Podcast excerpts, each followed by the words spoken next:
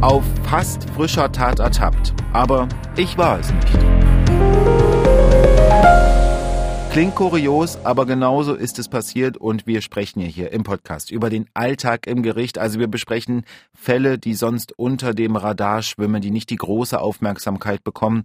Und alle Fälle, die wir hier besprechen, die haben wir uns auch selbst angeguckt, beziehungsweise meistens unsere MDR Thüringen Gerichtsreporterin Conny Hartmann. Hi Conny. Hallo Olli. Ja, und wir sprechen heute wirklich wieder über etwas Typisches, denn es geht darum, dass für Außenstehende unser Fall heute vielleicht zum Schmunzeln ist, aber für den Betroffenen das Ganze überhaupt nicht lustig. Und genau solche Fälle sind dann eben oft beim Amtsgericht, aber teilweise dramatisch für die Betroffenen.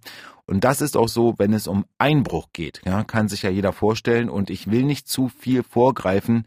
Deswegen, Conny, erzähl du, worum geht's denn? Also ich fange wirklich mit der Perspektive dessen an, der da das Opfer ist, nämlich ein Mann, der in der Innenstadt wohnt, der, also für mich ist das Worst Case, nachts Geräusche hört, aufsteht, in die Küche geht und dort auf einen Einbrecher trifft.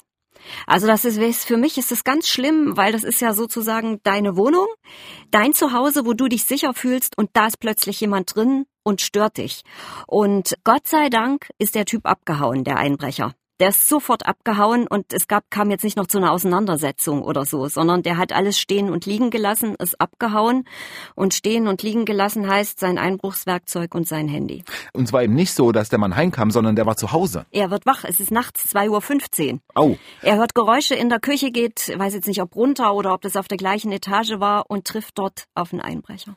Ah, ja, also wie, wie man sich vorstellen kann, wirklich äh, Worst Case. Und es ist wahrscheinlich, könnte ich mir vorstellen, beantworten wir gleich die Frage. Gar nicht so einfach, dann so Einbrecher auch ab und zu zu finden, aber du hast ja schon angedeutet, da gab es einige ja. Hinweise.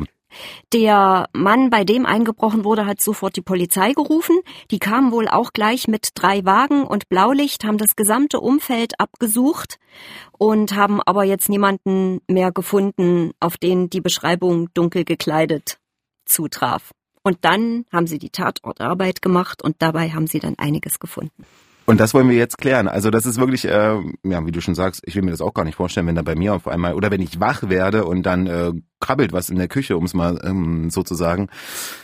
Komme ich später nochmal drauf. Aber gehen wir jetzt ins Amtsgericht rein. Ja, ein Richter, ein Staatsanwalt und der Angeklagte, 31 Jahre alt. Das geht gleich damit los, dass der Richter sagt, ach, wir kennen uns doch, wir hatten doch schon öfter miteinander zu tun. Der Angeklagte nickt, dann sagt der Richter, kommt Ihr Verteidiger noch? Nee, der kommt nicht, ich habe kein Geld für den. Aber es ist kein Fall der notwendigen Verteidigung, es geht um eine wirklich kleine Strafe. Der Richter sagt im Laufe des Verfahrens mehrfach, da sind sie wirklich sehr billig damit weggekommen, weil es ist nämlich ein Strafbefehl gewesen. Er hat für den versuchten Einbruch einen Strafbefehl bekommen und zwar eine Geldstrafe, die ist ganz niedrig gewesen. Jetzt muss ich leider in meinen Zetteln hier suchen, wo ich mir das aufgeschrieben habe. Sekunde. 40 Tagessätze a 15 Euro, das sind 600 Euro. Das ist wirklich billig für einen versuchten Einbruch und einen Mann, der mehrfach vorbestraft ist. 600 Euro für einen versuchten Einbruch Einbruch nur mal ganz kurz. Äh, das heißt, der wurde dann schon verurteilt? Es gibt bei so Sachen, die eigentlich klar auf der Hand liegen, gibt es die Möglichkeit, ohne Verhandlung verurteilt zu werden. Das heißt, äh, die Staatsanwaltschaft beantragt beim Amtsgericht einen Haftbefehl. Da steht dann schon drin, also was passiert ist und dass sie eine Verurteilung zu einer Geldstrafe oder auch, das geht glaube ich bis zu einem Jahr auf Bewährung, kann man so einen Strafbefehl machen. Dann guckt der Richter sich das an und wenn er das in Ordnung findet, dann erlässt er den Strafbefehl oder er sagt, nö, das gucke ich mir an, ich will verhandeln. Und selbst wenn er den Strafbefehl erlassen hat, hat derjenige, der den Strafbefehl bekommt, dann noch die Möglichkeit zu sagen, juhu, ich spare ganz viel Geld, ich muss keine Verhandlungskosten zahlen, keine Zeugenentschädigung, das nehme ich jetzt mal so. Oder er sagt, ich bin das nicht oder das ist mir zu teuer und dann legt er Einspruch ein und auch dann wird wieder verhandelt. Genau, also der ähm, Angeklagte oder der Beschuldigte muss eigentlich zustimmen, mhm. dass das vom Tisch ist und in dem Fall hat er es nicht ja, gemacht. Dem, und das, dann ist auch richtig, dann wird nämlich so getan, als ob es diesen Antrag auf Strafbefehl gar nicht gab. Dann wird eine Anklage verlesen und der Mann ist wieder ein Angeklagter. Und auch mit dem Risiko, dass es dann teurer für ihn wird. Wenn er selber Einspruch einlegt, kann es nicht teurer für ihn werden. Mhm. Da, es darf nie zu Lasten dessen gehen, der das Rechtsmittel, so heißt es halt, einlegt. Aber er kommt ohne Verteidiger und in dem Fall Ich, ich frage ich einfach mal, hat er nicht Recht auf einen Pflichtverteidiger? Nein, nein, das ist nur äh, bei Straftaten, wo bestimmte Strafen drohen oder wenn, also höhere Strafen drohen oder wenn du drei Monate in Untersuchungshaft gesessen hast, auch dann hast du einen Anspruch auf einen Pflichtverteidiger. Aber bei sowas, m -m. Okay, aber die Sache ist vor Gericht und der Angeklagte, der Beschuldigte, der. Nein, der Angeklagte. Der Angeklagte. Beschuldigt ist man, solange noch keine Anklage vorliegt, solange ermittelt wird bei der Polizei. Und wenn dann der Staatsanwalt anklagt, dann ist man ein Angeklagter. Und der Angeklagte sitzt jetzt vor Gericht und jo. streitet das wahrscheinlich ab, höre ich jetzt bei dir raus. Ja, ich sag ja nie abstreiten, ja, ich sag ja mal bestreiten, weil abstreiten heißt ja immer, er war's, aber er will es nicht gewesen sein, aber du hast nicht ganz Unrecht in dem Fall, Olli. Aber ich sag mal, er bestreitet das, er sagt, er war das nicht. Und dann entspinnt sich äh, ein ich sage jetzt mal, ein lockerer Dialog wieder, weil äh, der Richter sagt, ja, aber Moment, ja, Sie haben doch Ihr Telefon da vor Ort liegen lassen und äh, sagt noch dazu, das ist ja eigentlich schon ziemlich dämlich. Und äh, außerdem auf der Flucht haben Sie auch noch einen Ringschlüssel verloren, also ein typisches Einbruchswerkzeug, womit man was aufhebeln kann, womit man was einschlagen kann, äh, so. Ja, aber das ist alles nicht seins. Kassenzettel hat er im Übrigen auch noch verloren. Ich glaube sogar exakt für dieses Einbruchswerkzeug, was da gefunden wurde. Kassenzettel eines Baumarktes. Aber der Angeklagte war das nicht. Er sagt dann auch, das Handy sei ihm gestohlen worden, offensichtlich. Ja, von wem denn? Er nennt dann gar einen Namen und äh, fängt dann noch an zu diskutieren über SIM-Karten, auf wen die SIM-Karten äh, zugelassen sind. Also er schweift extrem ab, aber er will es nicht gewesen sein. Und dann sagt der Richter, na ja, gut, das ist doch überhaupt gar kein Problem. Wo ist denn Ihr Kumpel, der Ihnen das Handy geklaut hat oder dem Sie es geborgt haben? Ja, der sitzt gerade in, im Gefängnis in Untermaßfeld und dann sagt der Richter auch schon, okay, an dem Ringschlüssel haben wir ja eine Speichelprobe genommen. Da können wir ja dort in der Haftanstalt einrücken und machen mal eine Speichelprobe von dem. Und ich weiß nicht, ob der da begeistert ist, wenn wir sagen, dass das auf ihrem Mist gewachsen ist. Das lässt sich jetzt kurz erzählen. Es dauert aber eine ganze Weile, äh, dieser Dialog. Und mein Eindruck war schon, also der Angeklagte war da gar nicht zugänglich ich war das nicht und fertig. Und der Richter hat dann aber auch wirklich, so wie du es gerade erzählst, so schon äh, auf ihn eingeredet. Ja. Aber freundlich, also nicht überhaupt nicht mit erhobenem Zeigefinger, sondern eher so. Ich glaube, sie machen sich jetzt gerade ein bisschen lächerlich mit ja. dem, was sie da sagen. Ja, aber das verfing beim Angeklagten gar nicht. Der blieb da bei seiner Aussage, er war das nicht. Also treten wir in die Beweisaufnahme ein und wir hören Zeugen. Ja, na super. Also eigentlich hätte alles wirklich ganz schnell vom Tisch sein können, aber nein, so war es nicht. Ich fasse nochmal ganz kurz zusammen. Ein Mann bricht in eine Wohnung ein, der Eigentümer wird aus dem Schlaf gerissen und bei der Flucht verliert der Einbrecher sein Werkzeug.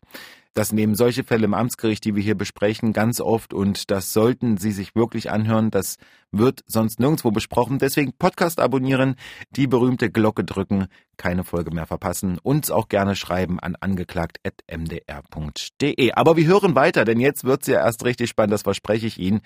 Die Zeugen müssen kommen. Die stehen vor der Tür und es wird wirklich noch verrückt.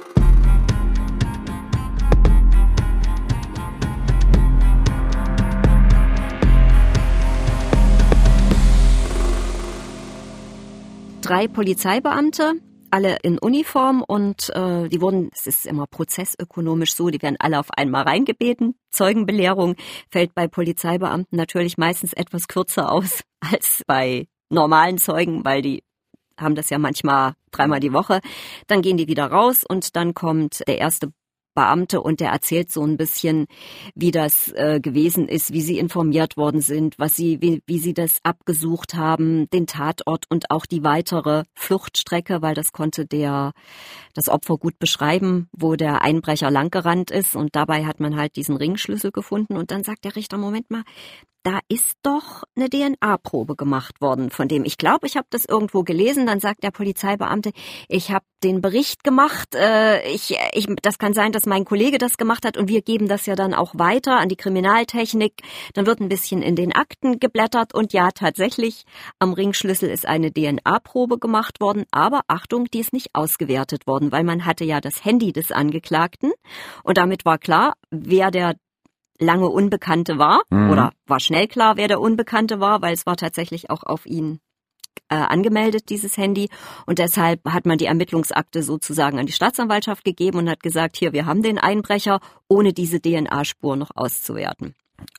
So, jetzt ist es ja aber so, dass der Angeklagte sagt, es ist nicht mein Handy, aber die DNA-Spur noch. Und dann sagt der Richter gleich zum ersten Zeugen, haben Sie vielleicht so ein DNA-Besteck? In ihr, haben Sie das dabei? Und dann sagt er, nee, also, nee, also das wüsste ich jetzt nicht, ob wir das im Auto haben, aber fragen Sie mal einen Kollegen. DNA-Besteck, da musst du ganz kurz sagen, du hast mir das gesagt und ich ja. dachte, DNA-Besteck, was ist das denn jetzt wieder? Sind das diese Klebestreifen, die man auch... Nein, nein, nein, das sind die Röhrchen, die du immer im Krimi siehst, wo du dann sozusagen von der Mundschleimhaut ja. mit dem Wattetupfer was abgenommen kriegst und es wird dann wieder ins Röhrchen geschoben. Ah, okay. Mhm. So, nächster Polizeibeamter, gleiches Thema. Ja. Es geht wieder um diese DNA-Probe und dann sagt er, oh, das weiß ich auch nicht, ob wir sowas im Auto haben. Dann sagt der Richter, da könnte vielleicht der Kollege, der draußen ist, könnte der vielleicht mal gucken gehen, ob sowas am Auto ist, dann sparen wir hier Zeit. Dann wird der kurz reingeholt, dann sagt er, okay, ich guck mal, aber ich, wir haben sowas eigentlich nicht dabei und ich habe sowas auch noch nie gemacht. Und dann sagt der Richter, ach naja, dann mache ich das halt. Wenn Sie das nicht machen wollen, dann mache ich das halt. Dann äh, sagt er zum Angeklagten, Sie müssen natürlich einverstanden sein. Ja, natürlich, ich war's ja nicht, sagt der Angeklagte. Es, es, es geht also immer so ein bisschen, so ein bisschen hin und her, der Druck wird größer keine Frage, aber der Angeklagte bleibt ganz starr dabei und sagt auch noch, ach na ja, wenn die jetzt hier nichts dabei haben, dann gehe ich halt auf die nächste Polizeistation und mach da den DNA, lass mir da halt DNA-Material nehmen. Okay, also noch überzeugt. Ja, klang, das klang für mich doch ziemlich überzeugend, weil ja, so, auch der nächste Polizeibeamte kann also nur sagen, was er in seinem Bericht noch gelesen hat, weil das ist ja wirklich immer die Problematik. Das ist dann immer schon eine ganze Weile her. In dem Fall äh, war es dreiviertel Jahr her. Das ist relativ schnell gegangen, wahrscheinlich ja. aufgrund des Handys. Da war die Sachlage klar. Aber die Polizeibeamten, die haben ja so viel zu tun. Die, die, also im Prozess gilt das Prinzip der Mündlichkeit. Die müssen vor Gericht sich konkret an die Sache erinnern. Und das hatten wir ja schon mal. Wenn jemand sich nicht erinnern kann, zum Beispiel ein Ermittlungsrichter, wenn der sagt, ich kann mich nicht erinnern, das ist jetzt fünf Jahre her und ich habe so viele Vernehmungen gehabt, ich kann mich nicht erinnern, dann ist das, was er damals aufgeschrieben hat, nichts mehr wert. Mhm. Und äh, in dem Fall haben die Polizeibeamten aber gesagt, ja, wir können uns schon noch erinnern, wir sind ja zu dritt äh, mit drei Autos dort gewesen und haben den Tatort abgesucht und haben aber nur noch Dinge gefunden und äh, konnten keinen Täter mehr feststellen. Ja, zumal man das ja wahrscheinlich auch abhakt, wenn es so eindeutig ist, dass man dann. Ja, das ist, also es ist ja oft so, nicht, ja. dass die, die vor Ort sind, das dann an ihre Kriminalkollegen abgeben und den Fortgang der Ermittlungen oft gar nicht mehr mitbekommen. Wir sind beim Besteck und immer noch die Frage, wird denn das jetzt geholt? Gibt's da die, gibt's Achtung, da die Probe im Saal? Es sitzt, es sitzt immer noch ein Polizeibeamter im Zeugenstand. Dann kommt ein anderer rein und sagt, ich hab, wir haben tatsächlich was gefunden. Okay, sagt der Richter, wir beenden jetzt hier diese Zeugenvernehmung und wer von Ihnen würde das denn jetzt machen? Naja, wir haben das noch nie gemacht, aber wir würden das irgendwie machen. Wird die Zeugenvernehmung beendet, dann sagt der Richter noch zum Angeklagten, also wir machen das jetzt wir machen jetzt diesen DNA-Test. Ich will Ihnen aber gleich sagen, das heißt dann, wenn wir das auswerten, muss ein molekulargenetisches Gutachten erstellt werden. Das kostet mindestens 1000 Euro. Wenn sich herausstellen sollte, dass das Ihre DNA ist, zahlen Sie das auch noch mit. Da sind die 600 Euro aus dem Strafbefehl Geldstrafe extrem günstig, zumal Sie die noch in, in Arbeitsstunden umwandeln können das, was der Prozess kostet, das kannst du nicht in Arbeitsstunden Aha. umwandeln. Das musst du irgendwie abdrücken ja, da, also da, da kommst du auch nicht raus. Der Angeklagte bleibt dabei und sagt, ja klar, ist halt nur blöd, dass ich's nicht war. Mache ich alles. Okay. Ich war's halt nicht. Und dann sagt der Richter, und angesi noch angesichts der Vorstrafen muss ich Ihnen mal ganz sagen, so billig, dass Sie da so billig davon gekommen sind, da haben Sie eigentlich Glück gehabt. Ich war das nicht, sagt der Angeklagte. so, jetzt wird, wird der Zeuge entlassen. Das Besteck ist ja da und es geht jetzt noch drum, wer versenkt jetzt das Stäbchen sozusagen im Mund des Angeklagten. Ja, also es ist wirklich alles vorbereitet. Der Angeklagte beharrt aber weiter darauf, dass er es nicht war. Und wir sind noch lange nicht am Ende der Geschichte.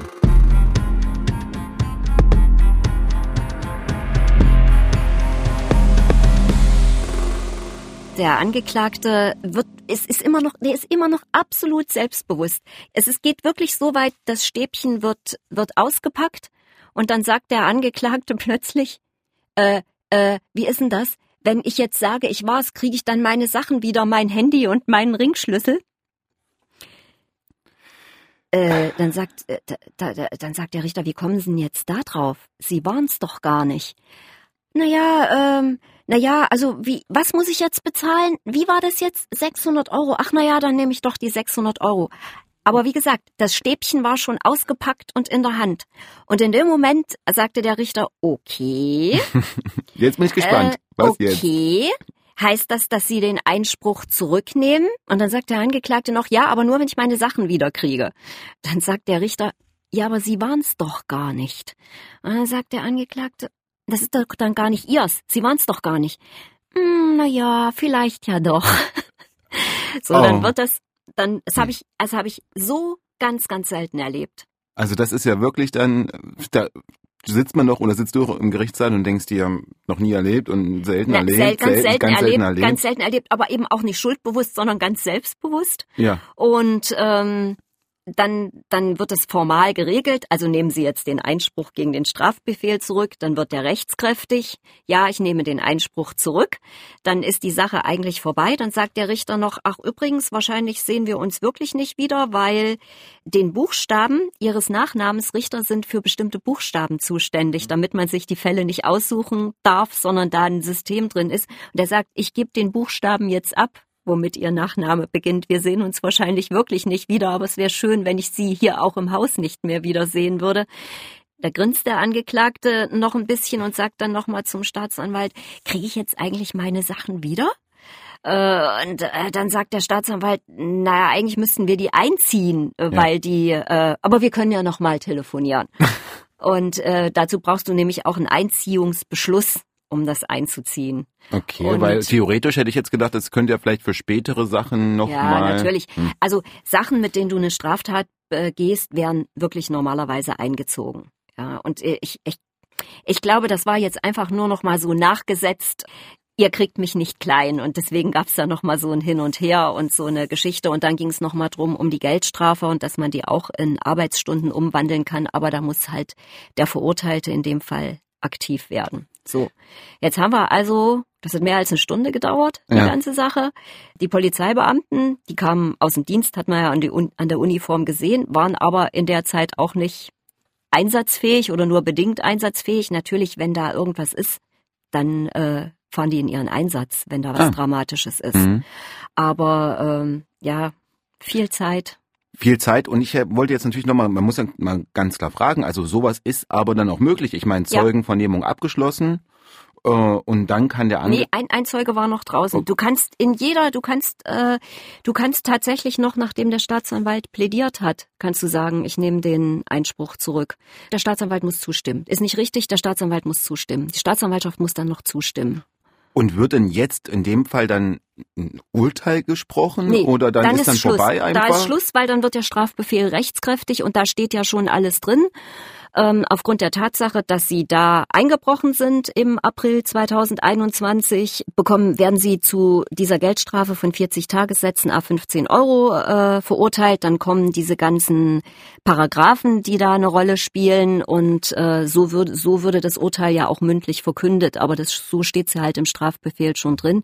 Und ich kenne keine Statistik, wie viele Strafbefehle rechtskräftig werden, ohne dass jemand Einspruch einlegt. Das kann ich jetzt gar nicht sagen. Weil ich hätte jetzt noch den Satz im Kopf, Kopf, äh, die Kosten des Verfahrens trägt der Angeklagte und das hat ja dann auch Kosten eigentlich äh, verursacht. Ja, also es ist tatsächlich so, die Kosten, die angefallen sind, wenn die Anklage verlesen wurde, also Zeugenentschädigung, selbst wenn die jetzt gar nicht gehört worden sind, dann muss das der Angeklagte zahlen. Aber hat er ja wahnsinns Glück gehabt in dem Moment, weil die Polizeibeamten sind im Dienstwagen gekommen und die waren im Dienst. Die haben keine Auslagen geltend gemacht. Also dann muss er nur noch eine Verhandlungsgebühr bezahlen. Die liegt mhm. im niedrigen dreistelligen Bereich. Aber äh, da hat er dann einfach mal Glück gehabt. Und das Opfer war nicht da? Genau, das war nicht da. Und das ist jetzt wiederum die tragische Nummer daran, weil äh, der konnte gar nicht kommen, weil der echt seitdem ein kleines Trauma hat, wenn nicht sogar ein großes. Das war nicht so ganz klar, aber er hatte gesagt, er sah sich nicht in der Lage, da auszusagen. Ja, kann sich, glaube ich, äh, kann, kann sich viele vorstellen. Wie du schon am Anfang sagtest, ja. und da die Klammern zu schließen, das ist mit einer der äh, Sachen, die man da äh, auf keinen Fall erleben will. Ja, und das ist immer so der Wahnsinnswiderspruch. Für mich ist es in dem Fall eine nette Geschichte gewesen und für den, der da betroffen war, hat sich das Leben geändert. Ja, das sind die Fälle am Amtsgericht, die wir hier besprechen. Ich habe es gesagt, es geht kaum näher dran am normalen Alltag im Gericht. Das sollten Sie nicht verpassen und Sie wissen ja, Podcast folgen, weitersagen und gern nochmal kritiklos werden, alles alles möglich. Einfach schreiben an angeklagt.mdr.de. Vielen Dank, Conny, und ich sage bis zum nächsten Mal. Bis zum nächsten Mal, Olli.